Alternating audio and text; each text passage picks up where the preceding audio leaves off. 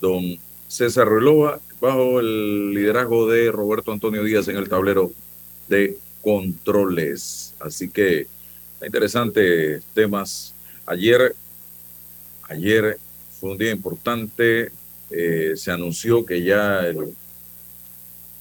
la caja de seguro social recibió eso se anunció el fin de semana, pero ayer formalmente eh, eh, el director de la Caja de Seguro Social se refirió al tema. Nos mandaron eh, a los diferentes medios y comunicadores sociales el informe completo de la Organización Internacional del Trabajo relacionado con este tema que recogen precisamente los medios de comunicación social eh, desde horas de la tarde de ayer. Y aquí está lo que ya los actuarios de la Caja de Seguro Social habían dicho.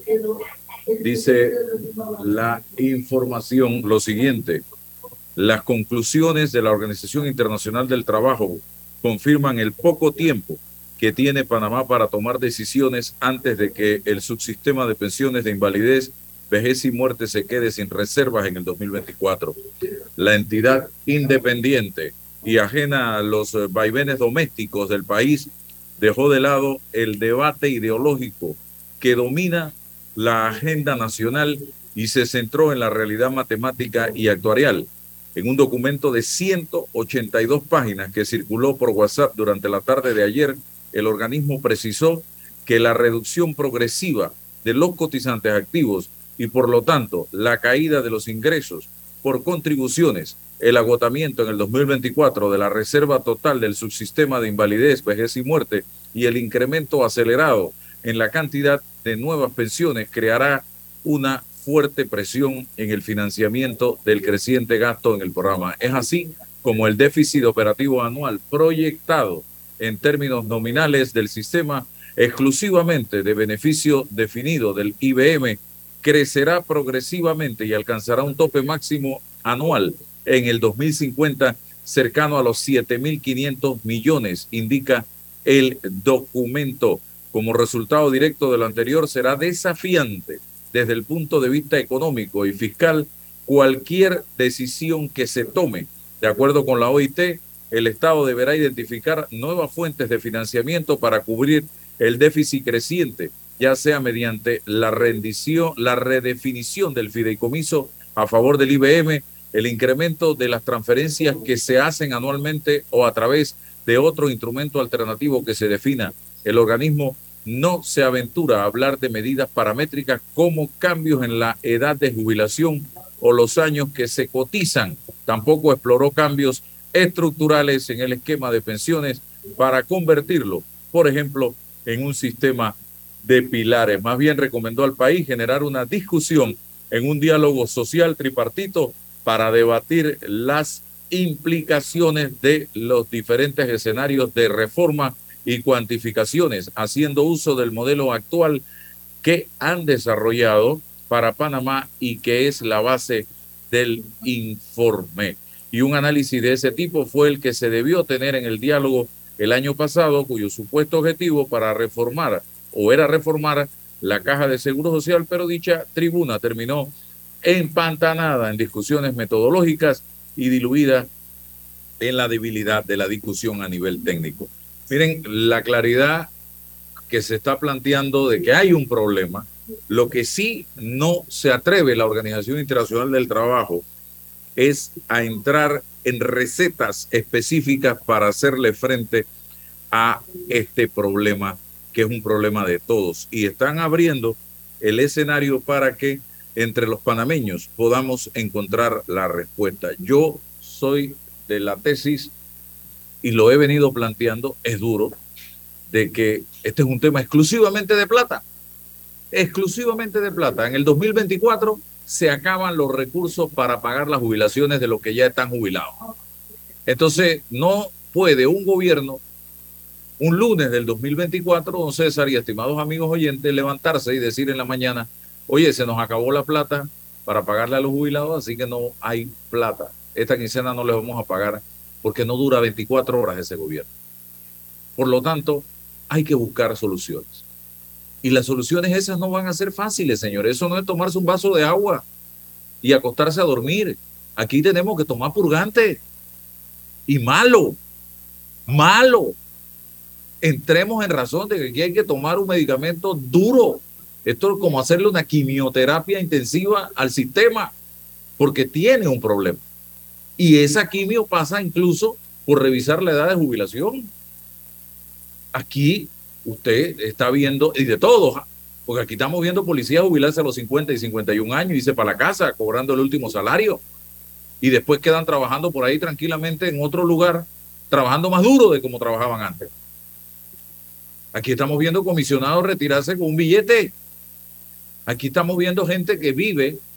Yo tengo casos en la familia que han vivido sin trabajar más de lo que trabajaron ya por las edades que tienen. Entonces, tenemos que hacer una revisión del sistema de, en términos generales, la edad de jubilación.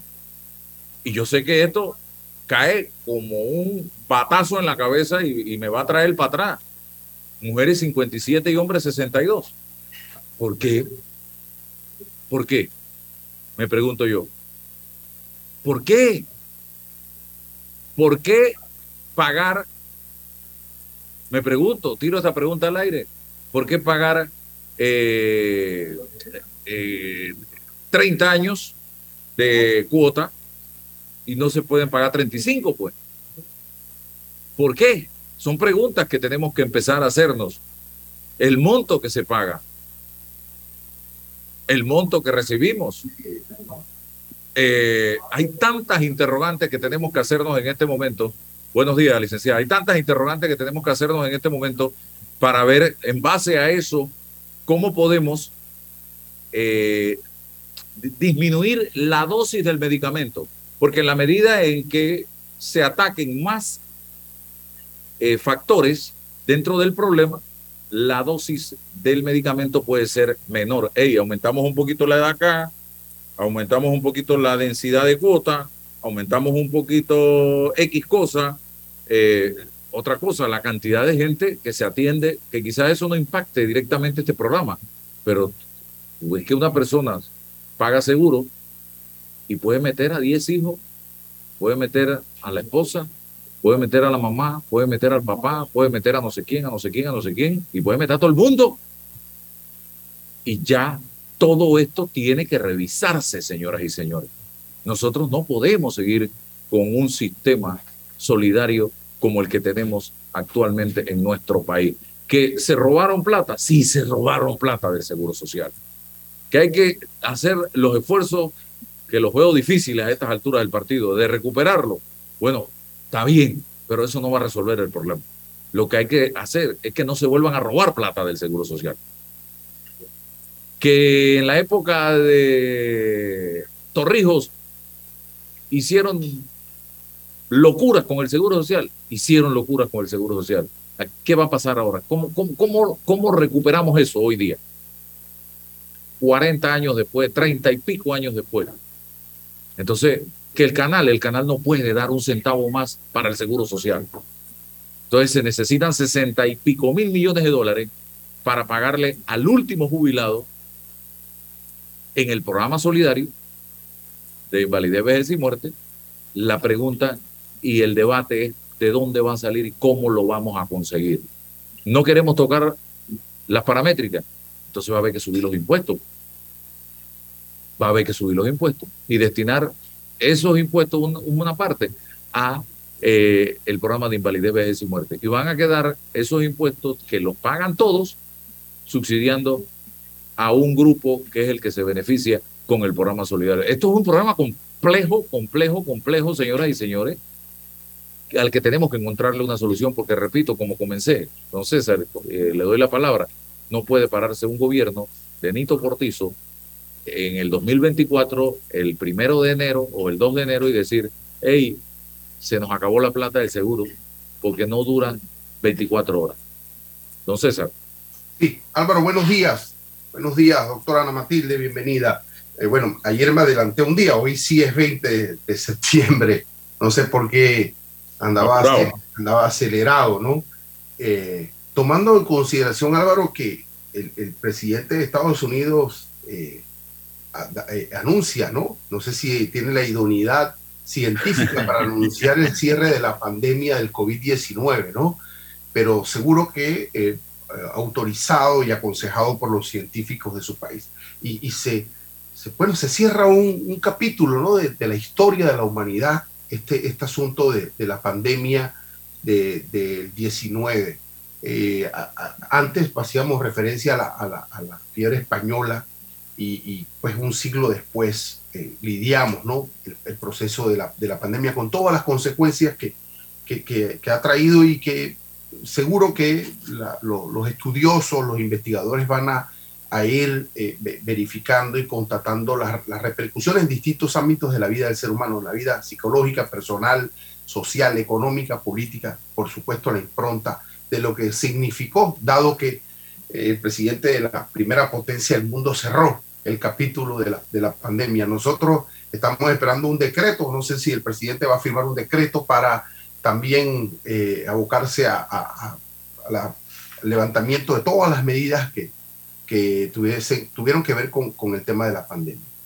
Efectivamente, Álvaro, ayer en la tarde eh, se empezó a democratizar por, por, vía digital un informe de la OIT, asumimos que ese es el informe original, asumimos que ese es el informe auténtico y, lo que corresponde ahora responsablemente en lo personal y desde la vida de los, de los gremios no involucrados, todos nos debemos involucrar en el asunto de la suerte de un programa del Seguro Social específico de jubilaciones, vejez y muerte, porque entraña un aspecto fundamental de, nuestro, de nuestra economía, de nuestra vida en, sociedad. Así que lo primero y lo más responsable es leerlo, ¿no? Leerlo, mm, contrastarlo, preguntar, cuestionar a la gente que sabe del mismo, ¿no? Y, tal. Eso, es lo primero que debemos hacer en, lo personal, en, la vida gremial. Eh, y ah, existe una mesa del diálogo por el seguro que creo que este informe, no creo, estoy seguro, este informe ayuda, coadyuva al, al mejor entendimiento para la conversación, para el debate. Y qué feliz conclusión de la OIT al no concluir recomendaciones o recetas específicas, porque precisamente las recetas no las tenemos que dar nosotros. Es parte del debate, del diálogo, es parte de, lo pendiente que tenemos desde lo técnico, ¿no? ¿Cuáles medidas adoptar? Bueno, ojalá que existan multiplicidad de opciones que tomar, que no, que no sean uno o dos caminos fatales, drásticos, que existan varios caminos, varias soluciones, varias hipótesis de trabajo para lidiar con este tema, que si bien tú dices que es un tema dinerario, por supuesto que es un asunto dinerario, pero que tiene una connotación política y social extraordinaria y fundamental, ¿no? Eso va a impactar en la vida en sociedad, en la vida política del país. El compromiso político de nuestros líderes en asumir el compromiso de, lo que le corresponde al Estado, en todo caso, debe ser un compromiso serio.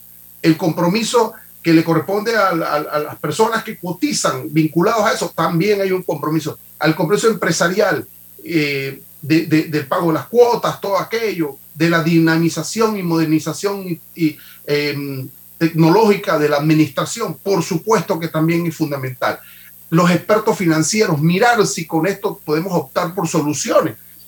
Bueno, todo esto es parte del camino. Lo que no puede ser es que nos digan es una, dos y son las fatales y que el sacrificio atiende a la población o atiende acá. Creo que eso va a requerir gestión política, condiciones políticas altas, altos grados de credibilidad y confianza de los voceros o de las personas que vayan a tomar las decisiones en el interín y el proceso a profundizar los debates que tienen que ser técnicos, por supuesto. Ahí hay un, instrumento técnico que hay que lidiar, que hay que trabajar, que hay que conocer.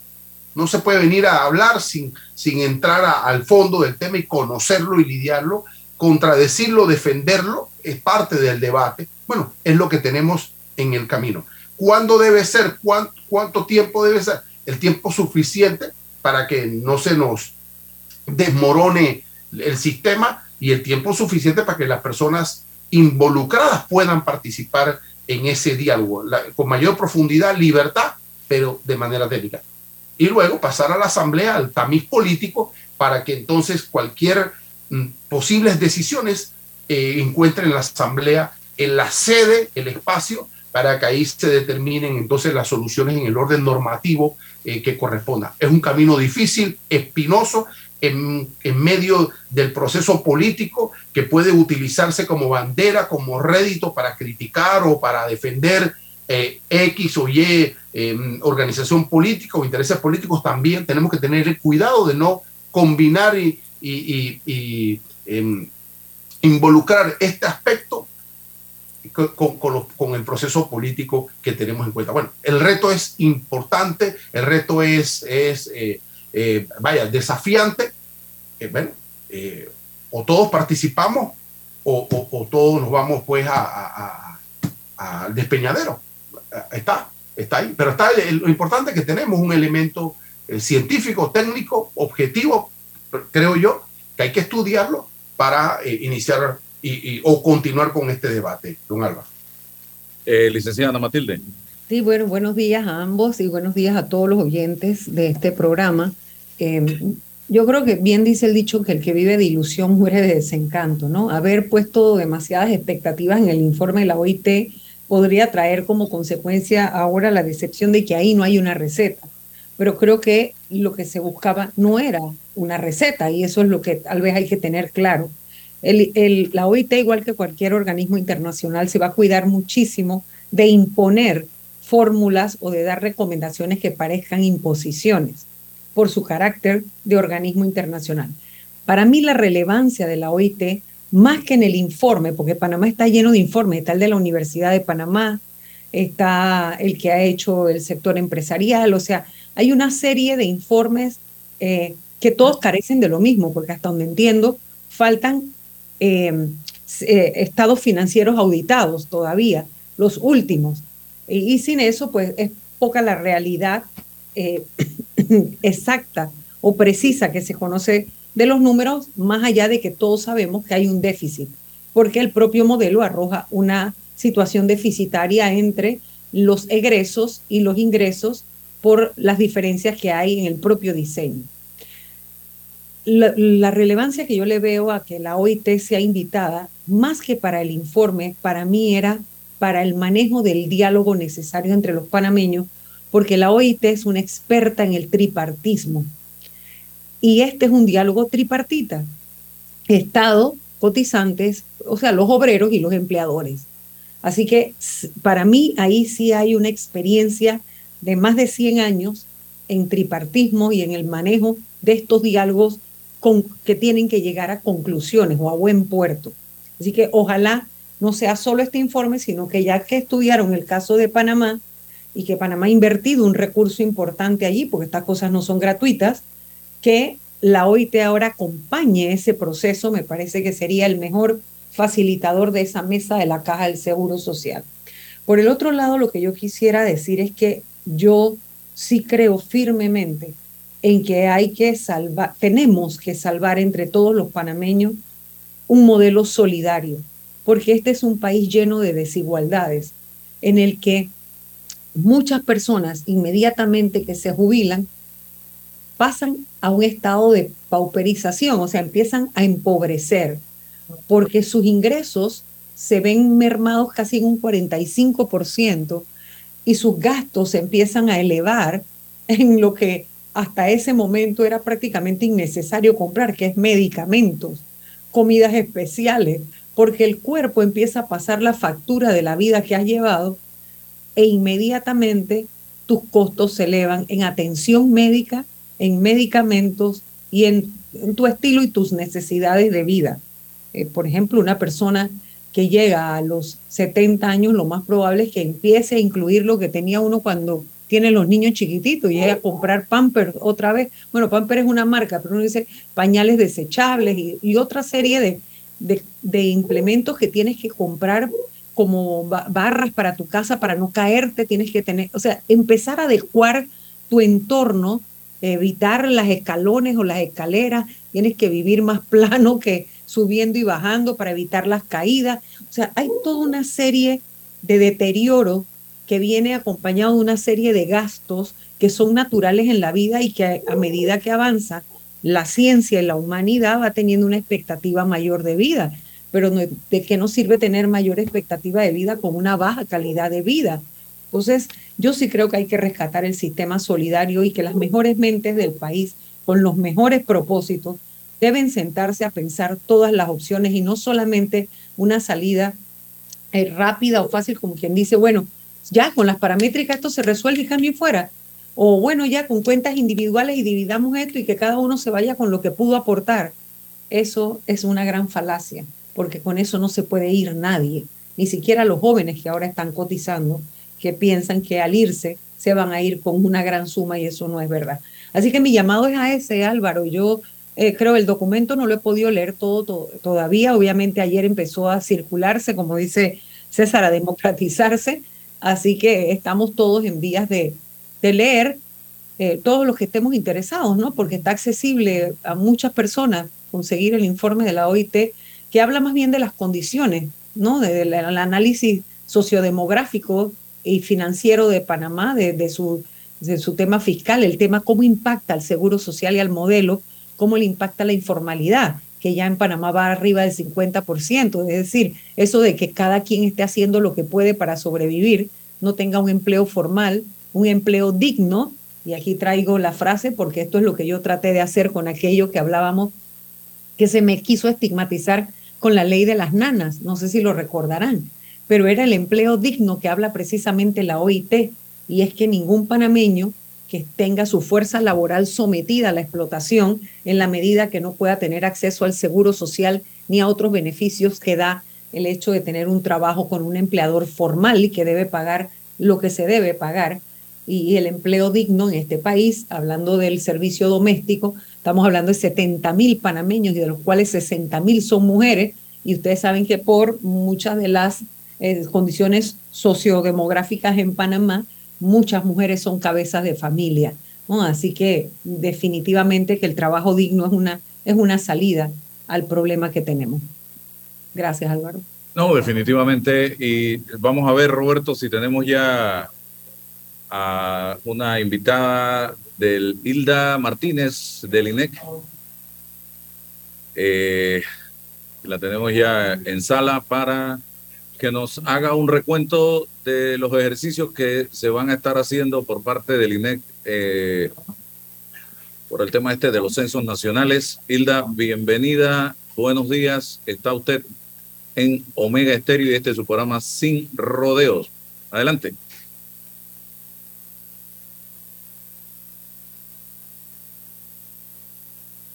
Buenas. Micrófono, por favor. Eh, estamos al aire. Eh, buenos días, Hilda. Aparentemente no nos está copiando. Vamos al cambio. ¿Nos, está copiando? Vamos al cambio, Roberto. Ah, ¿Ahora sí? Sí. Sí, la tenemos ahí. Hilda, por favor, para que nos haga un resumen de este tema de eh, los ejercicios que se van a estar haciendo Sí, muy buenos días Álvaro, buenos días eh, a todos los compañeros, eh, César, eh, licenciada Ana Matilde y a la población.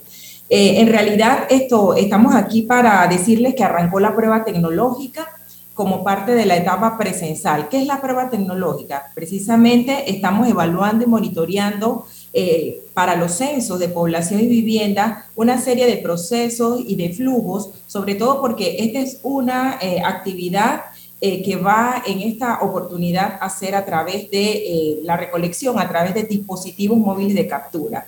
Esta prueba arrancó el 18 de septiembre, domingo 18 de septiembre, y se va a extender hasta el 15 de octubre, un mes. Vamos a tener aproximadamente 178 personas entre empadronadores y eh, supervisores en cada una de las áreas. ¿Cuáles son las áreas que han sido seleccionadas para la prueba tecnológica? Uno, el eh, corregimiento de Capira. Parte de ese corregimiento de Capira en Panamá Oeste, eh, toda la localidad de Alto de los Lagos en la provincia de Colón y eh, parte del corregimiento de Tocumen, específicamente en estas tres áreas es donde vamos a desarrollar esta importante actividad, este importante evento para efectos de poder, como ya lo mencioné, calibrar todo este tránsito de la información hacia nuestros servidores. Muy bien. esto es parte de la agenda que ustedes, de la hoja de ruta que ustedes tienen programado de aquí al enero del 2023. Es correcto, Álvaro. Nosotros arrancamos ya en este último trimestre con todo el proceso precensal, porque los censos los vamos a desarrollar del el 8 de enero al 4 de marzo. Ese va a ser el, periodo en el que vamos a realizar los censos nacionales, décimo segundo de población y octavo de vivienda. Pero previo a esa etapa de recolección en campo, en el mes de enero y febrero, estamos desarrollando algunos procesos presenciales y como parte entonces de esos procesos y de esta hoja de ruta, arrancamos entonces con toda la, lo que es la prueba tecnológica. Ana Maldita y César. Licenciada, buenos días, licenciada Martínez. Óigame, la relevancia de este, esto es, esto es como un plan piloto. O sea, ¿es eh, chiquitito una muestra o esto, esto es otra cosa? O sea, ¿cuál es la relevancia del ejercicio que se inició el domingo y qué se pretende identificar con este ejercicio y cuál es su relevancia para el impacto de lo que arranca en enero? Es correcto. Nosotros eh, ya en el mes, en el año 2021, realizamos lo que denominamos la prueba piloto. ¿sí? Eh, allí calibramos cuestionarios, probamos toda una serie de procesos. ¿Qué estamos haciendo específicamente con esta prueba tecnológica? El tema del el tránsito de la información, estamos también verificando la seguridad informática eh, de la información que transita a través de nuestros servidores y estamos probando algunos flujos que no fueron eh, probados en, eh, en, el censo experimental que se realizó en el año 2021. Todo lo demás ya ha sido probado. Aquí específicamente nos estamos concentrando en procesos tecnológicos. Nos estamos concentrando en eh, ver la data, el Internet, de, cómo se manejan los dispositivos móviles de captura, de cómo funciona el cuestionario y los mapas que vamos a tener en cada uno de estos dispositivos. Por eso es que solamente hemos seleccionado estas tres áreas, una muestra muy determinística, porque queremos probar esto específicamente estos procesos. ¿Y por qué esas regiones? ¿Cuáles, ¿Qué características tienen demográficas o socioculturales o o no sé, ¿qué, ¿cuáles son las características para que ustedes eligieran qué tienen en común o qué tienen tan dispares Capira, eh, Ciudad de los Lagos y cuál es el otro que escogieron? Y parte del corregimiento de Tocumen. Y parte del corregimiento. ¿Qué, hay de común o qué hay de tan diferente para que hayan sido seleccionados? Sí, las características de estas eh, tres áreas o de estas tres regiones censales que nosotros seleccionamos es uno, que tienen características de ciudades dormitorios, ¿sí? Uno de ellos. Otro es que tiene características de eh, niveles de inseguridad, ¿no? Entonces, aquí también queremos un poco probar el tránsito de la información y también algunos procesos de seguridad. Ya hemos hecho todas las coordinaciones a nivel de los estamentos de seguridad, específicamente en estas áreas, para poder eh, que el personal que va a estar trabajando en estas tres áreas pueda tener eh, la libertad y la seguridad de poder transitar ah, y hacer los recorridos de campo. Importante, importante aquí también es mencionarle el tema de que el personal que va a estar haciendo la recolección de la información está debidamente uniformado y que va a ser precisamente ese uniforme que va a tener para los censos nacionales que se van a realizar eh, en, en los primeros meses del 2023. Y algo sumamente importante también, la población va a poder verificar con, eh, entrando a la plataforma de verificación, si ese personal que está eh, llamando a su casa para, eh, para hacerle el, empadronamiento, está debidamente inscrito como parte de nuestro, nuestro personal que está trabajando en campo. Entonces, la página web es www.censospanamá punto pa slash el hashtag o el numeral y la palabra verificación. Allí la persona va a poder entrar, poner el número de la cédula y va a poder entonces cerciorarse de que en efecto es la población que está trabajando eh, en estos censos y específicamente en esta prueba tecnológica. El número de la cédula de ese funcionario, de ese empadronador, de ese entrevistador que tiene enfrente. Correcto, correcto, tanto empadronador como supervisor. A ver, eh, don César Ruilova. Eh, buenos días, licenciada. Eh, creo que ya, sí, la, segunda vez que conversamos, qué bueno que, se mantenga esa dinámica de, información, porque en, virtud de eso que usted señala, de la identificación de las personas que van a censar, ¿no?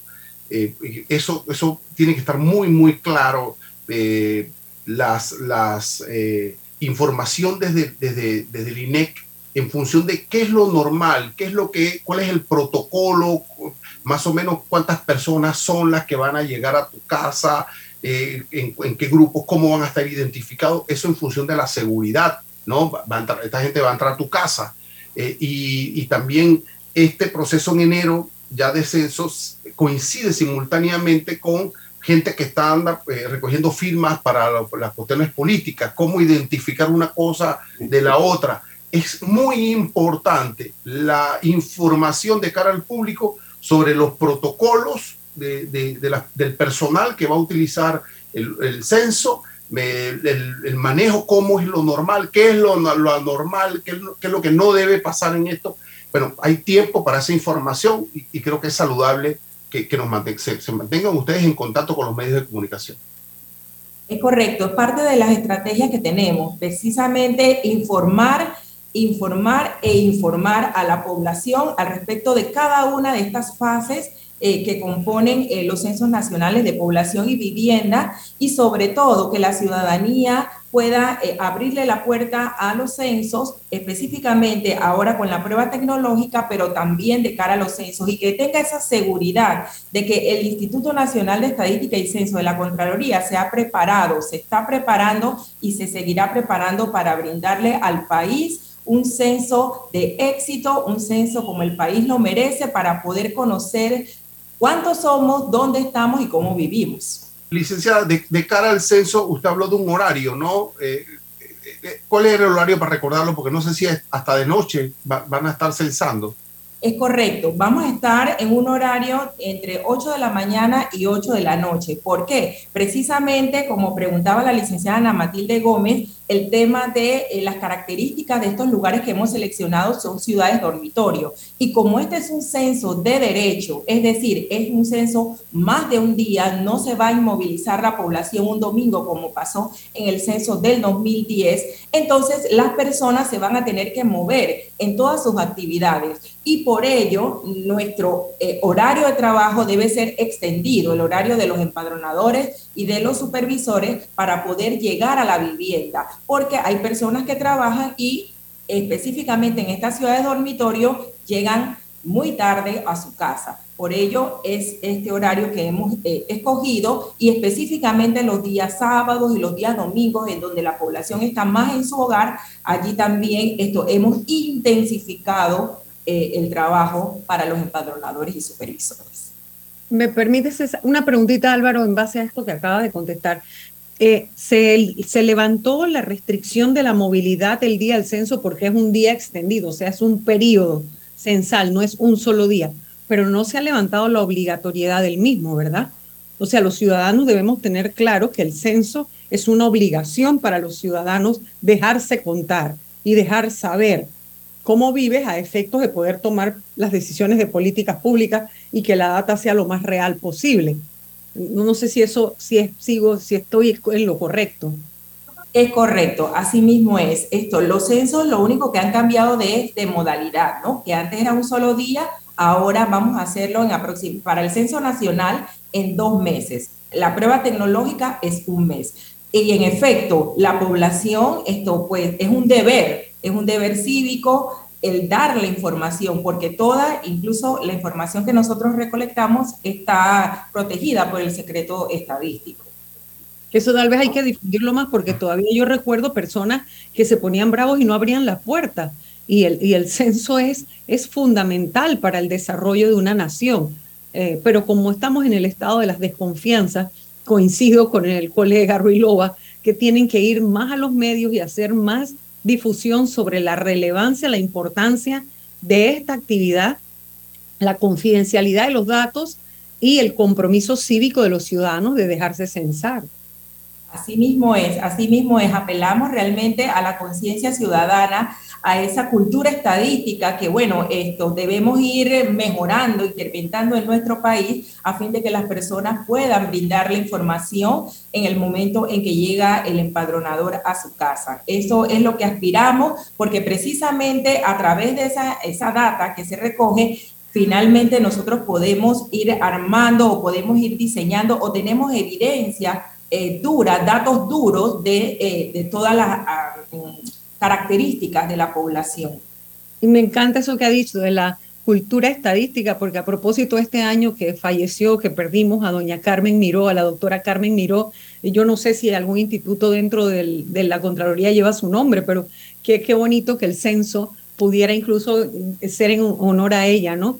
Eh, la primera mujer panameña con esa capacidad para que entendiéramos la importancia de, la, de los, de la, del soporte numérico a la toma de decisiones y a los datos, que cuánto, cuánto la estadística es una herramienta, una ciencia auxiliar para todas las demás ciencias. Asimismo es, de hecho, antes de, eh, de, esta lamentable... Sí, sí, antes de esta...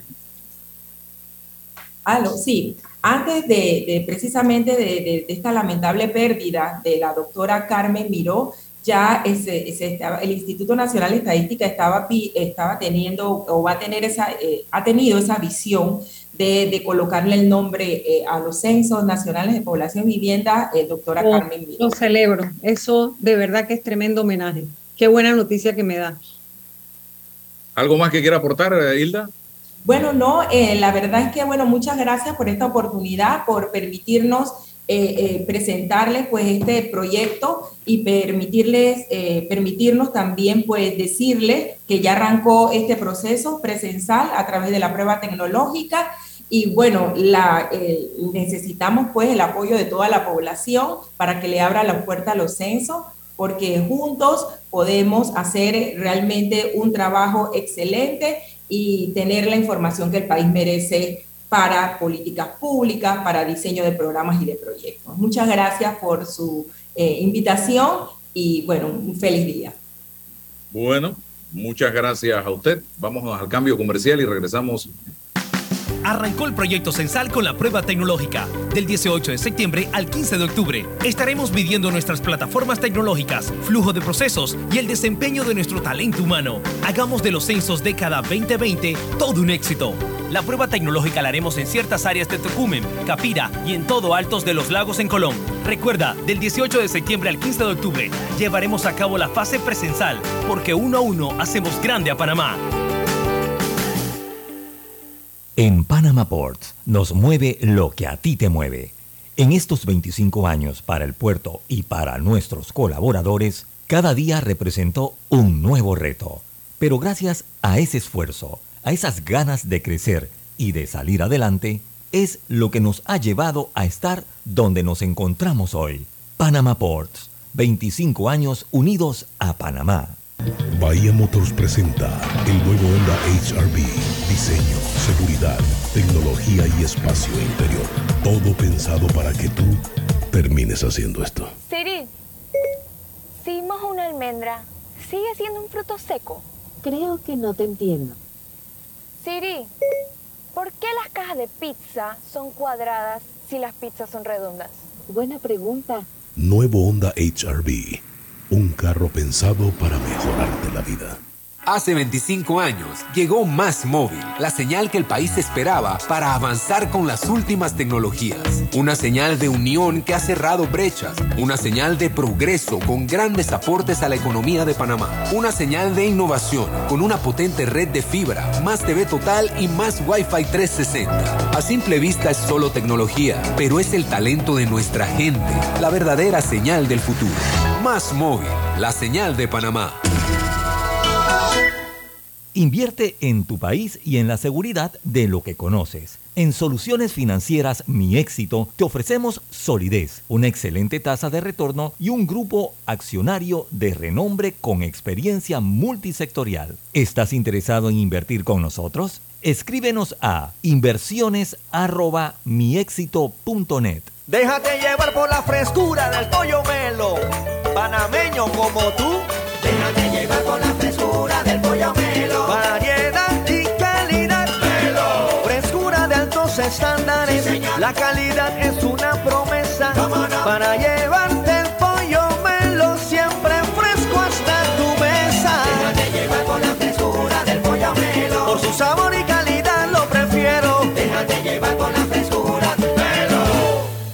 Bueno, yo veo que la carretera acá en Lomacobá está avanzando. Yo me dedico a la venta de frutas y vegetales, abastecos, abarroterías y tienditas. Y uno se pone contento, pues, de que con la construcción de todos estos carriles que están haciendo, voy a poder llegar más rápido allá a la ciudad y voy a repartir todo en menos tiempo y ahorrarme plata en gasolina. Ya falta menos. La ampliación del tramo entre el Puente de las Américas y Arraiján lleva más del 50% de avance y al terminar será más fácil entrar y salir de la ciudad, mejorando la vida de cientos de miles de panameños. Ministerio de Obras Públicas, Gobierno Nacional. Ni los chat puedo leer ya. En Sosa y Arango el examen es de cortesía y hay paquetes de aros más lentes desde 49 balboas. Es que no tengo tiempo de ir hasta allá. Son 36 sucursales, siempre hay una muy cerca. Óptica Sosa y Arango, tenemos todo para ti. ¿Ya tienes todas tus vacunas? Protégete de enfermedades y sus complicaciones en el futuro. Prevenir es la clave para una vida sana. Las vacunas son seguras. Caja de Seguro Social. Aquí, ahora, siempre. Cuidemos juntos el Metro de Panamá manteniendo sus instalaciones limpias, evitemos comer en ellas y botemos la basura en los recipientes marcados. La metrocultura la hacemos juntos. Metro de Panamá, elevando tu tren de vida. Bueno, me voy a comer con una estrella. Espérate, ¿y tu esposa sabe? Claro, ella sabe que la estrella del sabor es American Star. Y por eso en la casa comemos delicioso. American Star, el tasajo, jamón, chorizos y embutidos más suaves, económicos y con el sabor que le gusta a todos. ¡Oh! ¿Me invitas a conocer esa estrella? Busca la estrella roja y azul American Star, la estrella de tu cocina. En Caja de Ahorros, tu casa te da más. Con nuestro préstamo Casa Más, recibe dinero en mano con garantía hipotecaria y los mejores beneficios. Tasa competitiva, plazo de 30 años y avalúo gratis. Caja de Ahorros, el banco de la familia panameña. Ver términos y condiciones en cajadeahorros.com.pa sección promociones. Atención segura y confiable a través de videollamadas desde el Centro de Atención al Usuario y kioscos multiservicio ubicados en puntos accesibles en todo el país. Son parte de los cinco mecanismos del Tribunal Electoral para el proceso de firma de respaldo a precandidatos de libre postulación. En el Tribunal Electoral trabajamos permanentemente y estamos preparados para cumplir con transparencia este proceso que inicia a partir del 15 de agosto de este año en pro de la democracia. Tribunal Electoral, la patria la hacemos contigo. Me niego a ponerme lentes. En Sosa y Arango hay aros espectaculares de colores y formas para cambiar tu estilo cada día. ¿Y ofrecen alguna garantía? Tenemos 85 años haciéndolo bien. Ofrecemos garantía de un mes en lentes. Óptica Sosa y Arango. Tenemos todo para ti. Apoya a tu productor local. Apoya a tu país. Cemento Chagres, el cemento panameño que nos une. Eres grande Panamá, abriendo rutas al progreso, caminando hacia el futuro, avanzando en el proceso. Eres grande Panamá, juntos vamos creciendo. Con la ampliación de la carretera Puente de las Américas a Raiján, más de 600.000 familias se verán beneficiadas con una mejor calidad de vida. Grande Panamá, juntos vamos creciendo. Un gobierno en acción. Bambito, agua de manantial. Agua de origen volcánico, filtrada naturalmente, envasada en su punto de origen. Para pedidos, anote 206-0019, 206-0019, 6942-2262, 6942-2262. La respuesta a tus necesidades la encuentras en la feria Caja de Soluciones de Caja de Ahorros. Durante todo el mes de septiembre, aprovecha las mejores promociones y tasas especiales. Te esperamos en nuestras sucursales. Para más información, visita www.cajadeahorros.com.pa. Caja de Ahorros, el banco de la familia parameña. Al que madruga, el metro lo ayuda. Ahora de lunes a viernes podrás viajar con nosotros desde las 4 y 30 M hasta las 11 PM. Metro de Panamá, elevando tu tren de vida.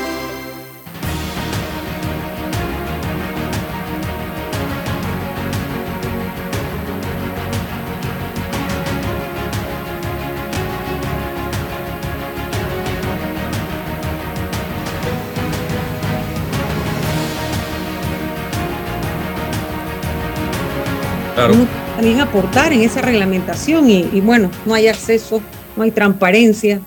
Bueno. Vamos, a, vamos al tema, ya estamos de vuelta, gracias Roberto, y me gustaría eh, con Ana Matilde y el licenciado Ruelo aquí, eh, que hablemos un poquito de, de lo que usted ha visto en esta audiencia, eh, ha quedado al descubierto, y lo he venido diciendo yo, cómo prácticamente éramos eh, administrados por un cártel en un momento dado de la historia de este país. Y yo todavía no logro entender los niveles de descaro y cinismo porque no lo entiendo de este caballero hablando de coima y de extorsión cuando su nombre aparece por todas partes y de su entorno vinculado precisamente a coima y extorsión. Es el nombre de él el que está apareciendo y ahora quieren barrar a todo el mundo con este tema, porque así actúan estos señores. Eh, licenciada Matilde y luego don César. Y, además era un secreto a voces, ¿no? Porque el, el sector empresarial, que mucho fue el que se vio afectado primariamente, porque afectados fuimos todos los panameños, porque todo lo que nos robaron fue del presupuesto y el presupuesto se alimenta con, entre otras fuentes, con los impuestos que pagamos los panameños. Usted recordará que en el gobierno el señor Martinelli fue cuando llegando con su brillante Alberto Vallarino en el MEF, toman la decisión de cambiarnos del 5 al 7%. Y ese porcentaje, parte de lo que, si usted quisiera hacer matemática, dice ahí está todas las coimas, todo ese porcentaje que le subieron a todas las obras y a todos lados, ¿no? Mire, eh, definitivamente que da tristeza eh, pero era necesario conocer porque hasta ahora siempre nos señalaban todos los que andábamos hablando y explicando de que habíamos sido, había habido una mafiocracia, de que había habido una, se habían orquestado para caerle a los fondos públicos y toda obra, obra pública grande, entre más grande era la obra, mejor porque convirtieron las necesidades del pueblo panameño en oportunidades de lucro indebido. O sea, cada, cada cada gran obra la convirtieron en una oportunidad de negocio, pero de negocio privado. Y por eso era que uno decía, pero ¿cómo es que en sus empresas negocian los mejores precios, le pagan a 90, 30, no sé cuánto, 130 días y quiebran a sus proveedores? Y en el Estado resulta que están listos y se allanan para pagar rapidito lo que sea que les ponen por delante. Bueno, ahora Odebrecht nos ha explicado que es que desde el clavo que compraban hasta el gran acero que importaban, a todo le subían los precios, todo lo engrosaban y la Contraloría calladita durante todo ese periodo sin ningún tipo de análisis de los costos ni de los precios de los materiales, que es un, es un elemento importante que también hace de fiscalización la Contraloría y es establecer tablas y estándares de precios a los que el Estado debe comprar y el que no quiere, bueno, que no, que no le venda al Estado. Pero es que también tenemos una playa de, empresarios extranjeros y locales que sus negocios es, es hacer negocio con el Estado porque precisamente bajan la calidad de los servicios, bajan la calidad de las obras públicas, porque no les importa que el día que se cae un puente ninguno de ellos está pasando por allí, el día que una escuela, un muro de una escuela se viene abajo, le cae a la hija de otro, a los hijos de otro, y así todas las obras públicas, cuando son defectuosas, paga la población, y casi siempre la población más humilde, que es la que tiene que hacer uso de las instalaciones públicas. Por eso no les importa. Y ahí está la evidencia. Y esto es lo que el caso de Brecht nos está permitiendo conocer. Por eso es que yo invito a las personas a escuchar, no tanto las oposiciones ni los alegatos de la defensa, que siempre están ahí, es para eso.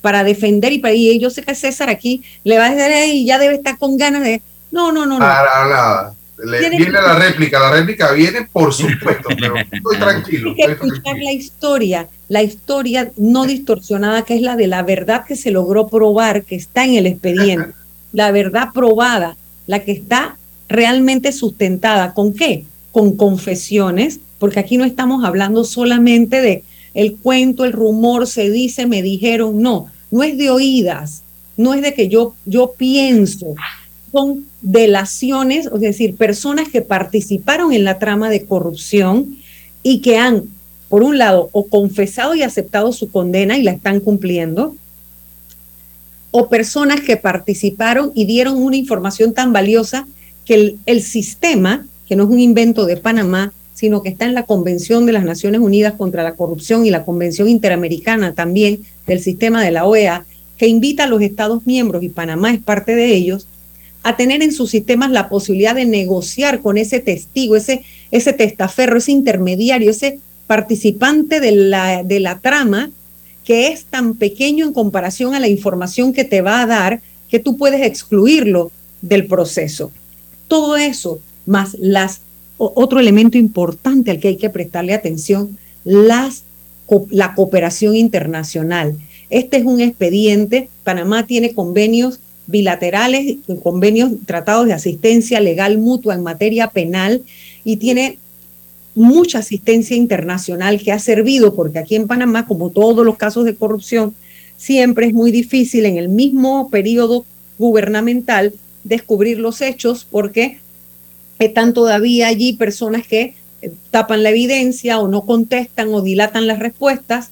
Entonces, cuando pasan los periodos es que se abren entonces gavetas y aparecen toda aquella que no haya sido destruida, por supuesto, y se va encontrando otros mecanismos, pero también cuando viene la información de afuera. Y esa es una característica que se repite mucho en estos casos por lo transnacional de la figura, es decir, Odebrecht operó simultáneamente en tantos países de América Latina, haciendo con su sistema. Cuando ellos descubrieron que les gustaba la plata fácil a los latinoamericanos y a algunos en África y en otros países, ellos armaron toda su contabilidad paralela, lo cual en sí mismo es un delito. Y todo eso lo está pagando la empresa Odebrecht y sus cabezas en sus países.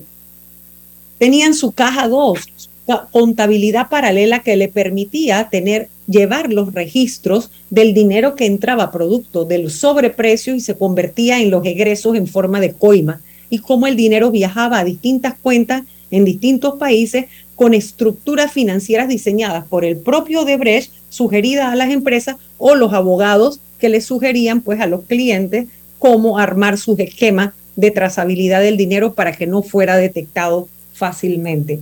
Tenemos además las confesiones de los hijos del señor Martinelli en los Estados Unidos, donde yo quiero que la gente que se la pasa aquí hablando de persecución política me diga qué persecución política, qué interés político puede haber en los Estados Unidos para condenar a los dos hijos del señor Martinelli que están condenados por haber hecho uso del sistema financiero de los Estados Unidos, el sistema bancario, para lavar o para mover dineros recibidos producto de estos sobornos internacionales.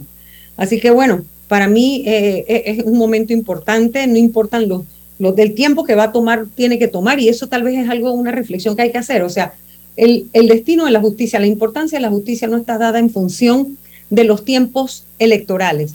Eh, si va a estar antes o no, eso es irrelevante porque lo electoral es accesorio a la justicia Claro. ordinaria. Aquí lo más importante es que se descubra la verdad y Y que, que una- salga. y probada la verdad, que se logre la condena contundente de aquellos que resulten suficientemente vinculados al hecho para que haya un mensaje incluso para los que nos gobiernan hoy y a los que pretenden gobernar mañana. Y es que el delito no Aló, paga aló. y con la cosa pública no se debe jugar. y que el electorado, aquellas personas que están habilitadas para votar el 5 de mayo del 24, conozcan toda la verdad, aunque no hayamos llegado a condena, pero que sepan toda la verdad. Y eso yo creo que es Importe, muy y que les importe, Álvaro, porque que les no hay, no hay razón para que una persona diga, mire, yo siempre hago esta comparación, es como si usted tiene una hija que vive, oh, en tremendo barrio, no, vive en una, una ciudad, en un edificio elegante, vive muy bien, tiene un carro lujoso, pero usted sabe que a su hija le pega a ese esposo. Usted estaría en capacidad de decir, le pegó, pero mira cómo vive. Le ¿Cómo la tiene viviendo? Cómo la tiene viviendo. ¿De verdad habría un padre que fuera capaz de decir semejante cosa? Yo creo que cualquier padre el día que descubriera que golpean a su hija, deja carro, deja apartamento, deja todo eso y, y- y cuidado y se toma la justicia en sus manos. Bueno, igual debemos hacer los ciudadanos. Con el no, voto. Es que, no es que robó pero hizo. Eso no es nunca una justificación, porque tendríamos mucho más hecho si no nos hubieran robado. De eso es lo que se trata, analizar todo lo que tendríamos como sociedad. Tú no estarías sin empleo, tú no tendrías un empleo informal, tú tendrías acceso a crédito, tú tendrías buen servicio de salud, no tendrías que pagar seguro privado, si eso sería una opción si lo quieres hacer, tus hijos no tendrían que ir a escuelas privadas o, particulares, porque el servicio público sería bueno, las escuelas serían eficientes, las infraestructuras serían mínimamente de primer mundo, porque ahí está el dinero. Es que nada más tienen que escuchar las cifras. Ya yo perdí la cuenta, los ceros, yo no puedo, ni siquiera me lo puedo imaginar, porque, porque es una cantidad de dinero tan grosera la que se robaron que de verdad yo no sé cómo hay alguien que pueda pretender siquiera volver a dirigir los destinos de este país. Bien, voy con César. Saludos al colega de ustedes, amigo mío, don Elvis Polo, que anda por Estados Unidos paseando con su familia, pero está en sintonía de Sin Rodeo. Adelante, César. Ve, hubiéramos hecho el programa en inglés para que don Elvis lo escuche ya en Estados Unidos, un inglés de allá de Ocudo, de la Villa de los Santos. Eh, bueno, Álvaro, la, la pregunta que hiciste eh, un poco pasa por la reflexión sobre lo que, lo que hasta el momento ha ocurrido en el, caso eh, Odebrecht, en la, en la audiencia preliminar. Interesante, luego de, de las lecturas de las, de las de la vista fiscal y, de las oposiciones, que creo que, eran 12, 10, 12 oposiciones, eh, ahora eh, le, corresponde al Ministerio Público pues los alegatos para defender su, su vista fiscal. Em, la, la juez ha impuesto pues la, la posibilidad de que tenga 50, son 50 horas, una hora por cada, por cada imputado, 49 personas naturales y una jurídica, y va, va a tener el Ministerio Público sus fiscales la, la posibilidad pues de en 50, ¿qué son 50 horas en, en, en un tribunal? Bueno, si, si partes de, de un día de 8 horas o de 9 horas, entonces van a ser varios días que el Ministerio Público va a tener esa posibilidad de mostrarle al, a ver, mínimamente una semana. una semana a, a- la juez, eh, eh, pues la, la teoría, su hipótesis del caso frente al, al aspecto de- del delito que se cometió y la vinculación de cada persona al mismo, ¿no? Esa es la labor del Ministerio Público, hacerlo lo más claro, lo más diáfano, lo más metodológicamente posible para poder entonces encontrar en, en la juez el resorte de su hipótesis. Eh, yo soy un cultor de la ley, del procedimiento. Eh, también es necesario que la defensa aporte su hipótesis de trabajo, es su hipótesis de trabajo, entendiendo que lo va a hacer con, con- con ética, como, tiene, como lo debe hacer un abogado, pues, para convencer al que toma la decisión de que la tesis del Ministerio Público es la errada. Entonces, eso es lo que tiene que corresponder aquí. Y, y si hablamos desde el aspecto de la población, más aún, que, pueda confrontar, cotejar ambas hipótesis, la que plantea el fiscal como hipótesis general y particular respecto a cada persona vinculada y la defensa frente a lo que eh, entraña el aspecto de su defendido y de los hechos y del derecho para que las personas puedan confrontarlo sin ser abogados, por supuesto que van a tener una idea clara, a veces uno se equivoca con, con el público, entonces es importante que exista esa apertura, que la juez le dé la apertura a los abogados para que pongan allí, allí en el juicio, no un micrófono en los medios de comunicación. Yo no creo ni en el fiscal ni en el, ni el abogado que los medios de comunicación ahí exponen, porque no hay contradictorio. Entonces, es sumamente importante que esto se dé.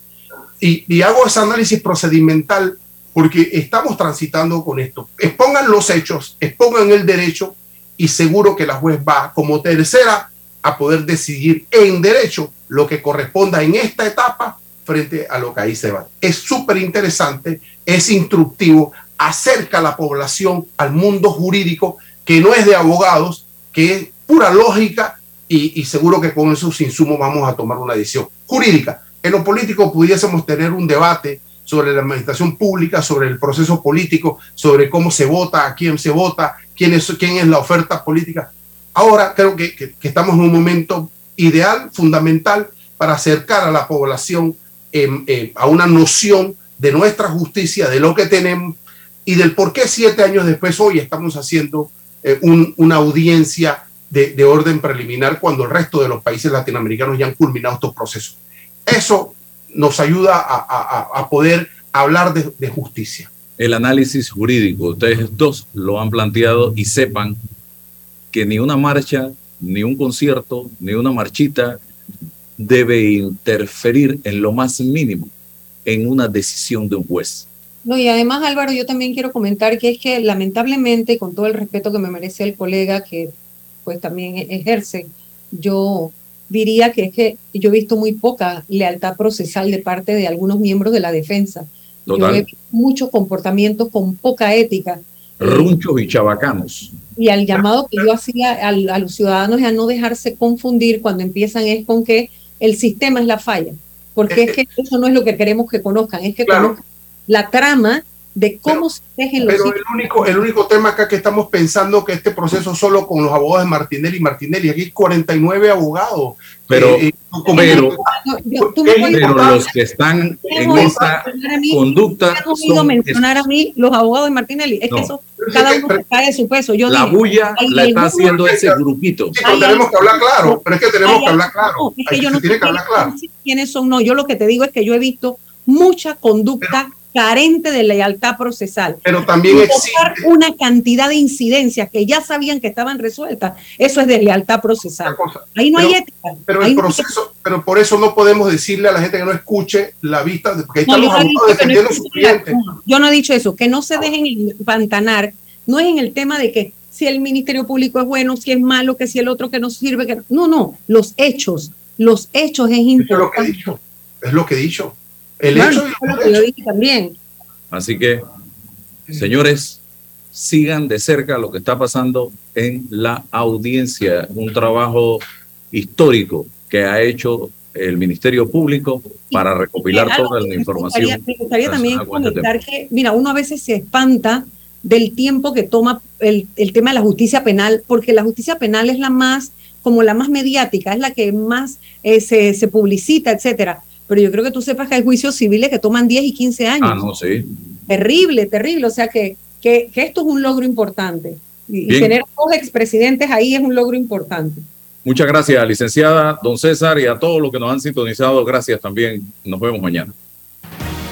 La información de un hecho se confirma con fuentes confiables y se contrasta con opiniones expertas. Investigar la verdad objetiva de un hecho necesita credibilidad